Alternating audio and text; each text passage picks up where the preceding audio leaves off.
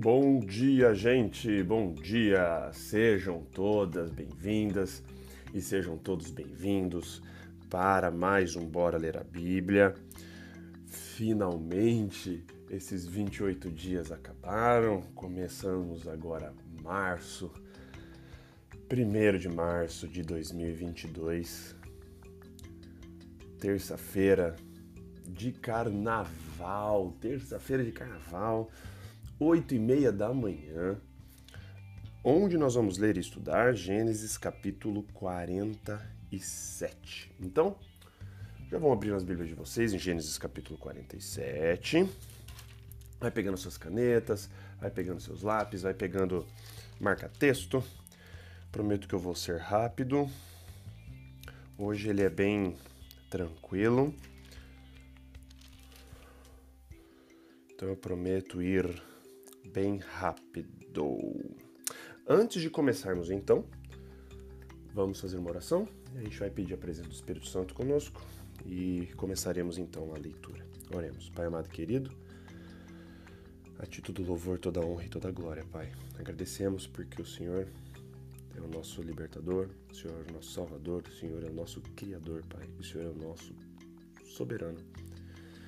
Agradecemos porque o Senhor, mesmo sendo isso, tudo isso e muito mais, o Senhor é infinito, o Senhor, enfim, faltam palavras para descrevê-lo, Pai. O Senhor ainda tem cuidado de nós, o Senhor ainda tem misericórdia de nós, Pai.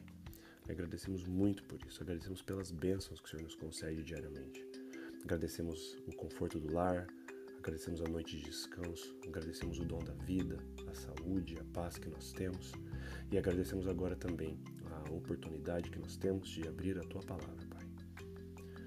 Queremos pedir, Pai, e convidar o teu Santo Espírito que se faça presente conosco, Pai, para que ele nos dê a sabedoria para a gente compreender tudo que a gente vai ler agora no capítulo 47. Seja com todos que estão aqui acompanhando ao vivo, Pai, seja também os que estão acompanhando a gravação. Tudo isso nós pedimos e agradecemos por amor do seu santo e maravilhoso nome. Amém, Pai. Tudo bem, gente. Ontem no capítulo 46, nós vimos a ida de Jacó e a família dele toda para o Egito. Nós vimos todos os familiares que foram, os filhos de cada um dos filhos de Israel, os netos de Jacó, uh, enfim, sem contar as esposas, sem contar as crianças, sem contar as mulheres ali. Então, ao todo ali, sem contar tudo isso, foram umas 70 pessoas que desceram para o Egito. E aí ontem terminamos no capítulo 46 com um conselho, né? Na verdade foi quase um, um pedido de, de José falando para os irmãos falarem assim, ó, se o faraó perguntar para vocês com que vocês trabalham, fala que vocês são pastores, cuidam de rebanho, eles vão, ele vai mandar vocês lá para o melhor lugar, lá para a região de Gozen, e lá vocês vão ser pastores e, enfim, lá eles não vão te incomodar porque os egípcios não curtem ficar junto dos pastores. Então ele não deixaria eles ficarem ali na região da capital, eles iriam ser mandados lá e aonde era o melhor lugar. Então terminou assim o capítulo de ontem. E hoje vai ter a conversa agora. Vamos retomar agora imediatamente após esse conselho de José e agora vamos ver o que vai se desenrolar. Então, capítulo 47, verso 1 da minha Bíblia, que está nova versão internacional, fala assim: José foi dar as notícias ao Faraó. Meu pai e meus irmãos chegaram de Canaã com suas ovelhas, seus bois e tudo que lhes pertence e estão agora em Gozen. Depois escolheu cinco de seus irmãos e os apresentou ao Faraó. Perguntou-lhes o Faraó: Em que vocês trabalham? Eles lhe responderam: Teus servos são pastores, como os nossos antepassados. Disseram-lhe ainda: Viemos morar aqui por uns tempos, porque a fome é rigorosa em Canaã, e os rebanhos dos teus servos não têm pastagem. Agora, por favor, permite que os teus servos se estabeleçam em Gozen. Então faraó disse a José: Seu pai e seus irmãos vieram a você, e a terra do Egito está à sua disposição. Faça com que seu pai e seus irmãos habitem na melhor parte da terra. Deixe-os morar em Gozen e se você vir que alguns deles são competentes, coloque-os como responsáveis por meu rebanho. Olha só. Então José levou seu pai Jacó ao faraó e o apresentou a ele. Depois Jacó abençoou o faraó e este lhe perguntou: Quantos anos o senhor tem? Jacó respondeu ao faraó: São 130 anos da minha peregrinação. foram poucos e difíceis e não chegam aos anos da peregrinação dos meus antepassados. Se comparando ao pai dele, né? A Isaac se comparando a Abraão, né? Então Jacó abençoou Faraó e retirou-se. José instalou seu pai e seus irmãos e deu-lhes propriedade na melhor parte das terras do Egito, na região de Ramessés, conforme a ordem do faraó. Providenciou também sustento para o seu pai, para seus irmãos e para toda a sua família, de acordo com o número de filhos de cada um. E aqui fala que colocou ele na região de Ramsés. Se vocês prestarem atenção e se vocês assim tiverem algum, algum é, já um background de história e, e gostam dessa história antiga, história do Egito e tudo mais, vão notar uma coisa que na segundo a, a cronologia aqui dessa história não existia Ramsés ainda. Nessa época, que eram, como eu disse, eram os Ixos que dominavam ali, eram os Ixos que controlavam o Egito. Ixos eram vindos da região ali, região semítica, região da, da Cananéia, daquela região. Eles que controlavam o Egito nessa época de José. Por isso que José teve todo o favor do, do faraó e tudo mais, como eu expliquei lá no comecinho da história dele.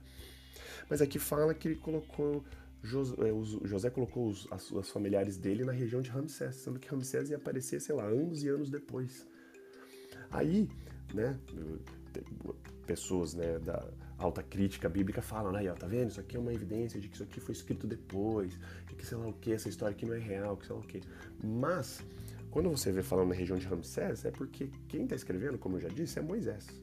Moisés está escrevendo para uma galera que já era contemporânea e já conhecia Ramsés. Então ele está orientando, ele está colocando uma localização em que os que estavam os leitores estavam lendo, identificando, né? Gozem ali, então é a região de Ramsés, hoje atual, na época que Moisés estava escrevendo.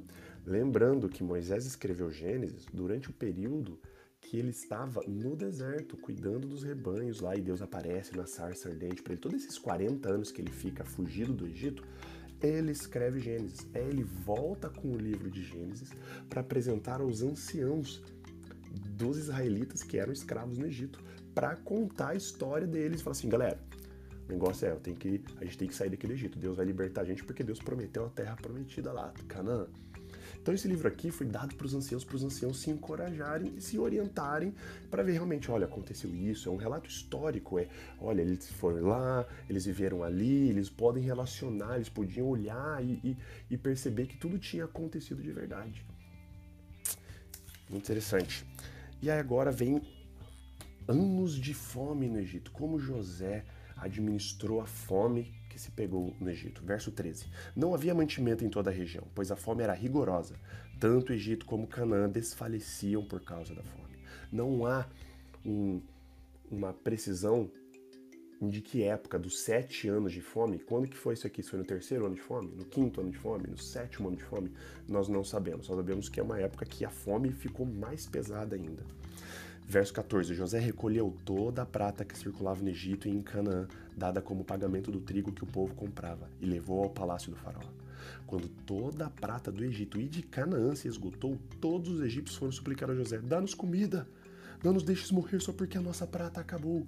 Imagina, eles tinham dado tudo, não só o Egito, como toda a região de Canaã estava sem prata, mostrando que os cananeus desciam para o Egito para comprar trigo dos egípcios. E aí a prata ficava ali, né? E os cofres ali foram aumentando do, do, do rei.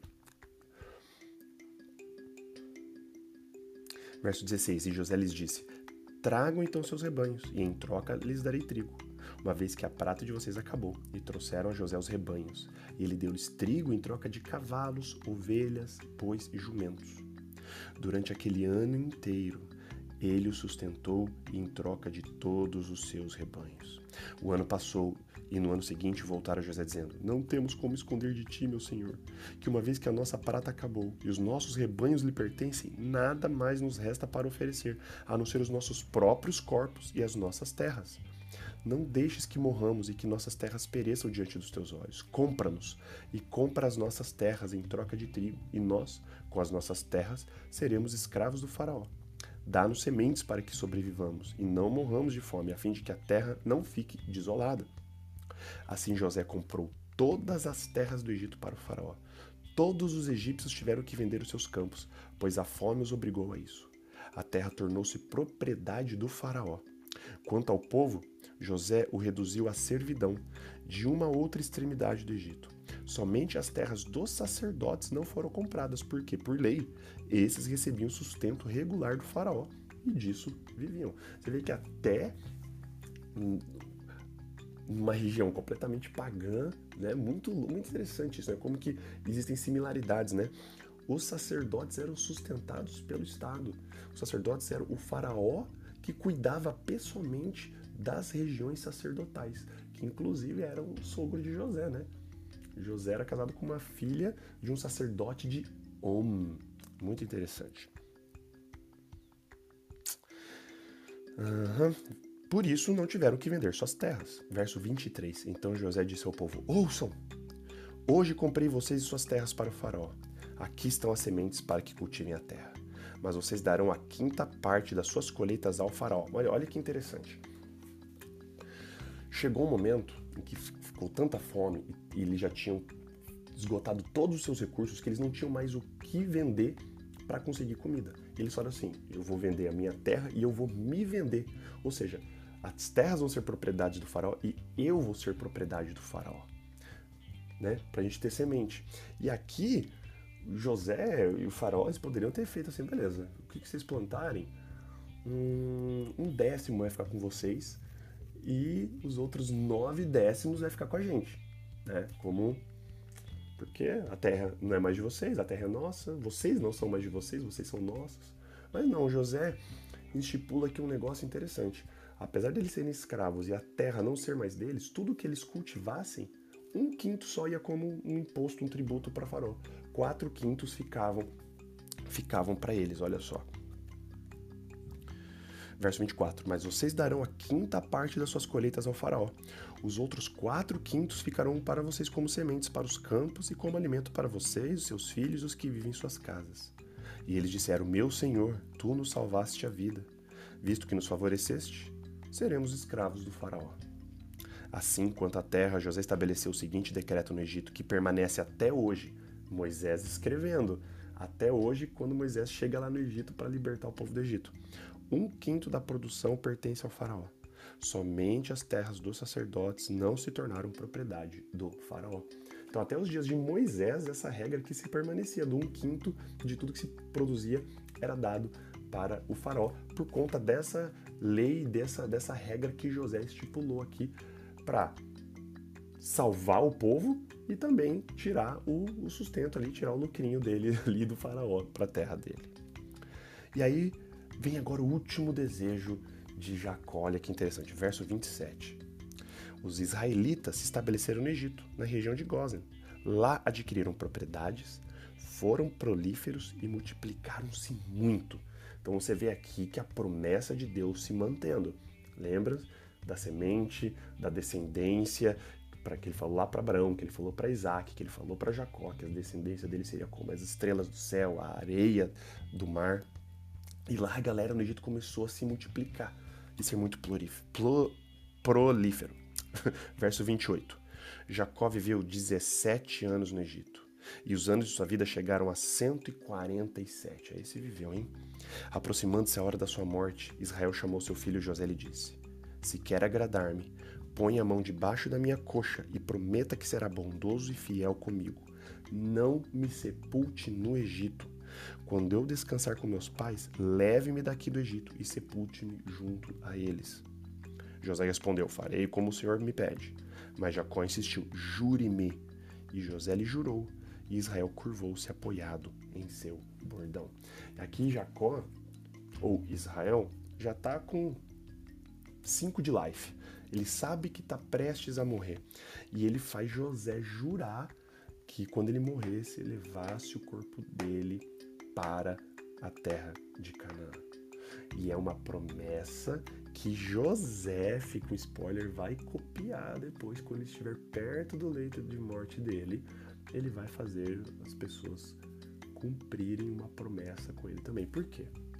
Porque, cara, era uma coisa muito simbólica para eles. Eles, imagina, Jacó ouviu seu pai, Jacó ouviu seu avô falando, Jacó conversou com Deus pessoalmente, prometendo aquela terra de Canaã. Falou assim, cara, Deus prometeu essa terra. Eu vou habitar nela, nem que seja descansando nela. Então ele fez já José prometer leva, leva o meu, meu corpo para lá, leva meus ossos para lá, para Canaã, para eu descansar com meus antepassados. E assim termina o capítulo 47. Um capítulo rápido, né? um capítulo tranquilo, capítulo que mostra, primeiro, os irmãos de José acatando uh, o que José tinha pedido, né? falando, né? Olha, fala que vocês são é, pastores, aí vão te colocar na melhor região, e, e, de fato faraó coloca lá na região, na melhor região de, de, de do Egito. Depois vem a fome, como José administrou a questão dessa fome no Egito para não deixar ninguém sem comida. E depois, agora, terminamos com o desejo de Jacó de querer ser sepultado finalmente em Canaã.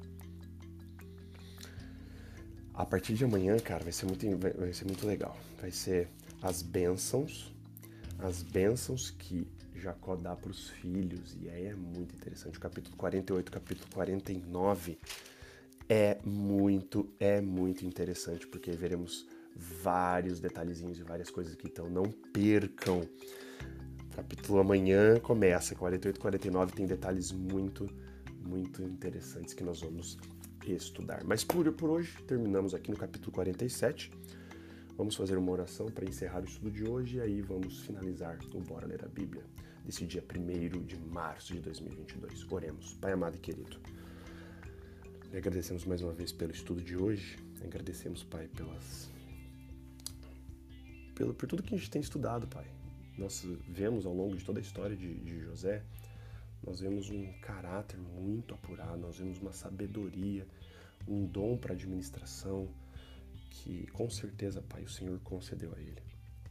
José era um cara muito responsável, ele sabia como lidar com as situações e essa mesma sabedoria, Pai, que estava disponível lá para José, queremos que o Senhor nos dê hoje. Nós sabemos que essa sabedoria está disponível para nós sem medida. O Senhor nos prometeu, Pai, que se a gente pedisse sabedoria, o Senhor nos daria, Pai, sem medida. Então nos dê essa sabedoria, Pai. Sabedoria que vem do alto para gente, a gente poder lidar com todos os aspectos da nossa vida. Enganoso é o nosso coração, também já disse a Bíblia, Pai. A gente pensa que sabe alguma coisa, mas a gente não sabe de nada. O Senhor sabe de todas as coisas. Então, por favor, nos dê essa fé para aceitar os teus caminhos na nossa vida, Pai. Quando o caminho se mostra estreito, a gente tenha a certeza que o Senhor está conosco no caminho estreito. Às vezes é difícil pegar o caminho estreito, às vezes a gente quer pegar o caminho largo, o mais tranquilo, o mais fácil, seguir o que a gente quer, Pai. Mas nem sempre esse caminho leva para um lugar bom. A maior parte das vezes não leva. Então, por favor, Pai, nos dê essa fé e nos dê essa sabedoria de como administrar tanto o nosso, nosso trabalho, o nosso dinheiro, nossa família, nossas amizades, administrar o nosso tempo, Pai nós somos mordomos aqui, Senhor. Nós não possuímos nada, nem a nós mesmos, Pai. Então, por favor, nos dê essa noção que nós somos seus mordomos, que estamos aqui para cuidar de suas coisas. E nos dê essa sabedoria para administrar tudo isso, assim como José tinha sabedoria, Pai. Quero pedir que o Senhor seja conosco nesse novo mês que está se iniciando hoje. O mês já começa com um anúncio de várias tragédias acontecendo nós estamos aí na maior evidência, né? A guerra, Pai, na Ucrânia. Que o Senhor seja com o povo da Ucrânia, Pai, seja com os que estão sofrendo, com os refugiados que estão fugindo de lá, os que estão perdendo familiares, que estão perdendo prédios, Pai, que estão tendo que fugir, Pai, seja com eles, Pai. Que o Senhor da sua vontade que esse conflito termine o mais rápido possível. Seja também, Pai, com os que estão em Petrópolis, a gente tem a tendência de se esquecer rápido das tragédias, né? Uma tragédia substitui a outra, a gente pensa que a outra acabou. Petrópolis continua, pai, lá debaixo de terra, pessoas desaparecidas, muitas pessoas mortas e, e famílias enlutadas. Pai, por favor, providencie ajuda, Pai, providencie o conforto que esses familiares, essas pessoas precisam lá em Petrópolis. Nós vemos também conflitos, pai, coisas ao redor do mundo. Ontem, por exemplo, eu estava vendo lá na, na região da Palestina, em Jerusalém, pai, conflito entre os judeus e os palestinos e os árabes, pai, por favor. A gente sabe profeticamente que isso não vai acabar até o Senhor voltar, mas por favor, pai, dá uma amenizada lá. Diminui o sofrimento daquelas pessoas, tenta aplacar o ódio do coração daquelas pessoas que se odeiam, pai. Desde Abraão até os dias de hoje, isso não muda, pai. Faça pelo menos dá uma sossegada por enquanto, por favor, Pai. Quanto a nós aqui, Pai, seja conosco. Muitos de nós aqui provavelmente nunca passaremos por uma guerra, ódio, por conflitos. Mas, Pai, nós sabemos que doenças podem acontecer, Pai. Acidentes podem acontecer. Por favor, proteja nós, proteja a nossa família, proteja os nossos queridos onde quer que eles estejam, Pai. Nos dê um ótimo dia, Pai, com as suas bênçãos, com a sua proteção. Perdoa os nossos pecados e faltas, Pai. Tudo isso nós te pedimos e agradecemos por amor de seu santo e maravilhoso nome, Pai. Amém. Muito bem, gente. Queria agradecer a presença de todos vocês. E não perco então amanhã, hein? Amanhã ainda às 8 e meia da manhã. Vou considerar quarta-feira amanhã um, um, feriadinho aí, então amanhã vou dar uma palhinha, vou dar um, um 8 e meia, não será 7 e meia. Então amanhã, 8 e meia da manhã, iremos ler e estudar Gênesis capítulo 48. Então, cara, compartilha essa live. Se você está ouvindo no Clubhouse, compartilha essa, essa sala. Se você está ouvindo agora no Spotify, compartilha o nosso podcast do Spotify. Se você está ouvindo no YouTube, compartilha o nosso canal do YouTube. Gente, faz isso aqui, com, compartilha. Eu não quero ficar fazendo propaganda. O melhor propaganda que eu posso ter é o boca a boca de vocês. Se vocês estão gostando, genuinamente, se vocês estão gostando, eu peço encarecidamente, falem do projeto do Bora Ler a Bíblia para as outras pessoas, que nós lemos isso, nós fazemos isso todos os dias, nós lemos a palavra todos os dias, de segunda a sexta, das sete e meia às oito da manhã, sábados, domingos e feriados, das oito e meia às nove da manhã. Beleza, gente? E se você perde o ao vivo, como eu já disse, né? Nós fazemos isso aqui ao vivo. Se você perdeu ao vivo, você pode ir no nosso canal no Spotify e você pode ir no nosso canal no YouTube. Procure lá por Bora Ler a Bíblia e você já vai encontrar lá e você assina. Beleza, gente? Um ótimo feriado para todos vocês, um ótimo dia, uma ótima terça e até amanhã com Bora Ler a Bíblia. Gênesis capítulo 48. É isso, galera. Um beijo, um abraço para vocês. Valeus e falou!